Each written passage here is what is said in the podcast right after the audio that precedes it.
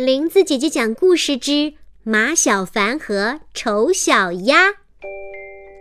从前，在一个农庄里，出生了一群小鸭子。这群小鸭子都是粉黄色的颜色，生的都很可爱。农庄里的大家都很喜欢它们。可其中有一只小鸭子生的特别丑，头特别大，羽毛是灰黑色的。像是在垃圾堆里打了个滚儿。看到这么一个怪东西，大家都离得远远的，还给它起了一个外号，叫做“丑小鸭”。丑小鸭总被农庄里的动物嘲笑，十分伤心。它从来不敢和别人玩，只能躲藏在农场的偏僻角落里，默默地流眼泪。有一天，马小凡。跟着爸爸妈妈来到农庄玩儿，他在车上坐的时间太长了，童话书看了一遍又一遍，都快睡着了。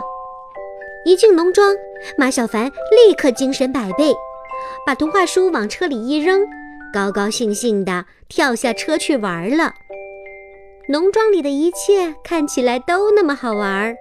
马小凡一会儿去猪圈逗逗猪，一会儿去马厩拽马尾巴，还爬到树上去捅马蜂窝。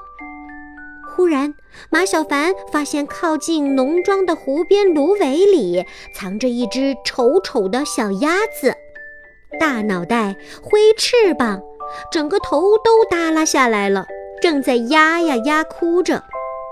马小凡走过去，问他为什么哭。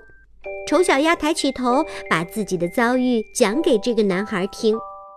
马小凡听完以后，拍拍胸脯说：“我来帮助你解决这个问题。”他跑回车里，拿起带来的童话书。这本书他很喜欢，看了很多遍，每一个故事都印在脑海里。他翻到那一篇《丑小鸭》，念给丑小鸭听：“你看，书里的丑小鸭最后变成了天鹅。”也许你只需要再长大一点。丑小鸭摇摇头。童话里的丑小鸭是天鹅，而我确实就是一只鸭子。马小凡不相信，找来一本《动物图鉴》，对比了半天。你果然只是一只鸭子，和天鹅小时候有点不一样。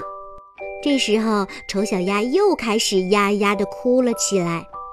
马小凡连忙再次翻开童话书，说：“在海底的美人鱼王国里，巫婆有一种药，可以把小美人鱼的尾巴变成两条腿。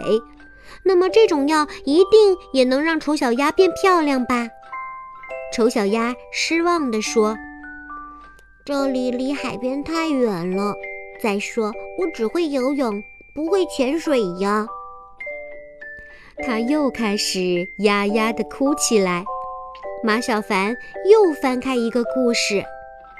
那么，睡美人的纺锤怎么样？那只会让我昏睡，没法让我变漂亮呀。那白雪公主的苹果呢？吃了会死吧？杰克的豌豆呢？丑小鸭听了这个不错，两个人又看了一遍故事。从田地里偷了几粒豌豆种下去，可等了半天什么都没发生。马小凡试了十几个童话，可都帮不上丑小鸭的忙。童话书快翻完了，可还是没有解决的办法。马小凡皱起眉头，哗哗地翻着童话书。忽然，他看到最后一页有一个故事，一下子跳了起来。我有主意了！马小凡带着丑小鸭来到农场正中央，农庄里的动物看到一个城里的小孩居然和那只丑陋的鸭子玩耍，都很好奇，凑过来看。马小凡对他们说：“城里有一个非常神奇的医生，他给了我一种神奇的饲料，吃了这种饲料的动物就会变得特别漂亮。但是只有最聪明的动物才能看到这种药产生的效果。”马小凡把饲料喂给丑小鸭吃，农庄里的动物瞪大了眼睛，可是却没看到任何变化。可是谁也不愿意承认自己是个大傻瓜。大家异口同声地喊道：“哦，这、这、这、这是一只多么漂亮的天鹅呀！”丑小鸭听到大家的称赞，慢慢地抬起头来，骄傲地在农庄里走来走去。农庄动物跟着他，一直在称赞着他，唯恐被别人发现自己什么都没看到。一只丑小鸭最后居然变成了美丽的天鹅，这可真是一个感人的故事呀！大家都这么说。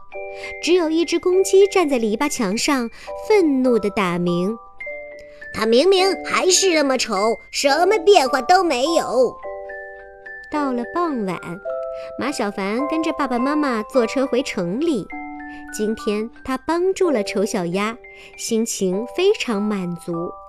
在路上，他又把童话书认认真真地看了一遍，因为他发现这本书可真有用。在车的后备箱里，那只公鸡被捆住了尖嘴和两只脚，和蔬菜摆在一起，什么声音也发不出来了。更多好玩有趣的故事，欢迎在微信公众号搜索“林子姐姐讲故事”。